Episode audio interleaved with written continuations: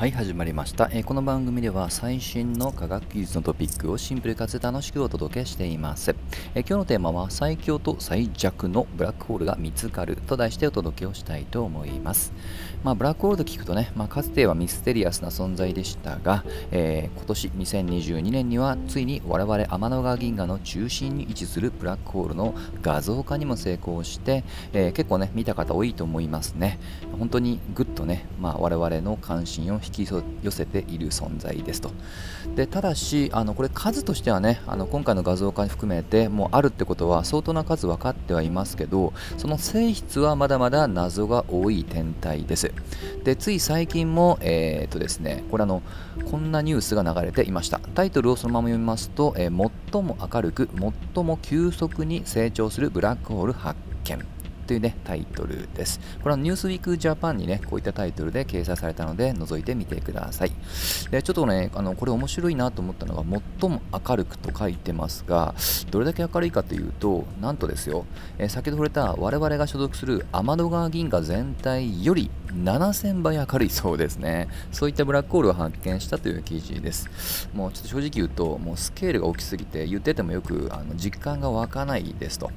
で多分多くの方が素朴な疑問を持つと思うんです。でブラックホールときとね普通は例えばそういった明るい光ですら飲み込む、まあ、漆黒のねイメージがあるのでむしろ矛盾感じる人多いと思うんですよね。明るいブラックホールって言葉自体がね。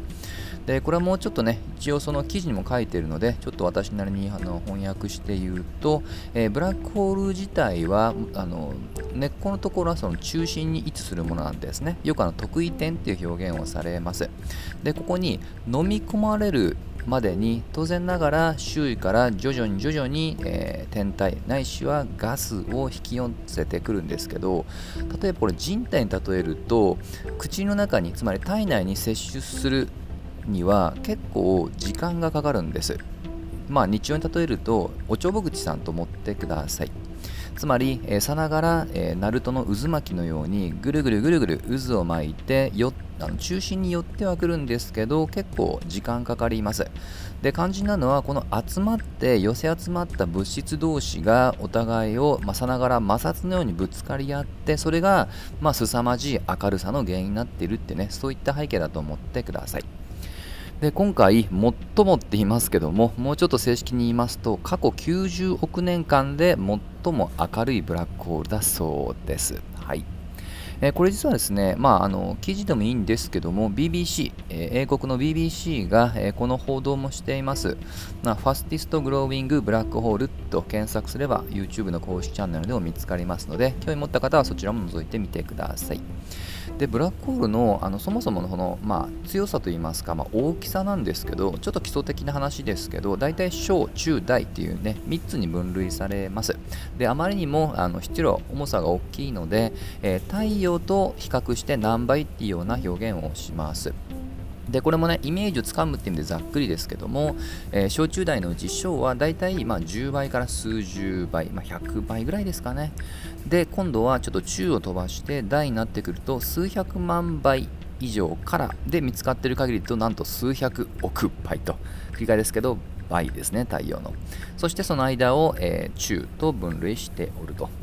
初め見つかったのは小なんですけどそこから一気に大が見つかって中がね逆にまだまだちょっと未解明な要素が大きいと言われていますと。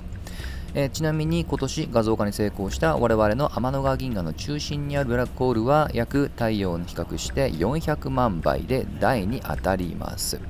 まあ、これは全然驚くことではなくむしろ逆で大きくて近いからこそ、まあ、画像化できるっていう対象に上がったっていうことですね。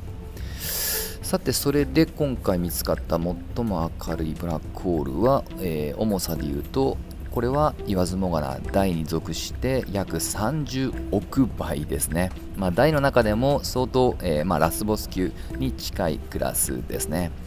これめちゃくちゃ遠いんですけども、えー、市販の望遠鏡でも見えるそうなのでぜひね関心ある方は探してみてください。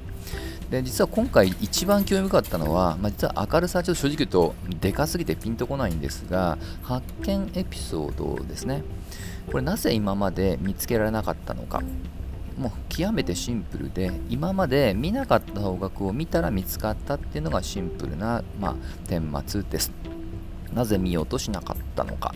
それは、えー、この方角が天の川銀河って大体の円盤状っていうのはご存知ですかね。この円盤状に即してよくあのこれ盤面って言い方をします。円盤を、えー、まあ、構成する平面方向ですね。この盤面の方向は当たり前ですけど、えー、天体輝く恒星とかもしくはガスとかが密集していますのでえ、まあ、明るさが邪魔をして見つけにくい。ね今まで避けられてきた。今回はその方角にピントを合わせたら見つかったっていうことですよね。あの結構この記事の中でうまい比喩をしていたのがさながらこの我々の天の川銀河の周辺のガス、まあ、今まで邪魔と思われたものがむしろこれはヘッドライトで前方を照らしてくれたんだっていうね比喩をしていました。でちょっとねこれ新しいもしかしたらまあ観測技術があったのかもしれません。そこまでの言及はありませんでしたが、まあ、いずれにしてもね今回、まあ、新しいチャレンジが、まあ、実を結んだっていうことで極めてなんかあの関心を、えー、まあ、引きつけられました。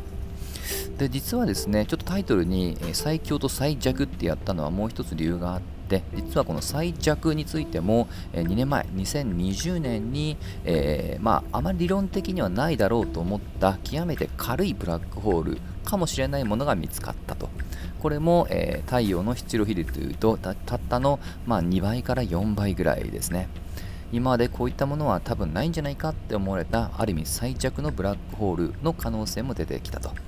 まあ、いった形でね、あのブラックホールもあの分かってきたようで、実はまだまだ、まあ、分かっていないことが多い。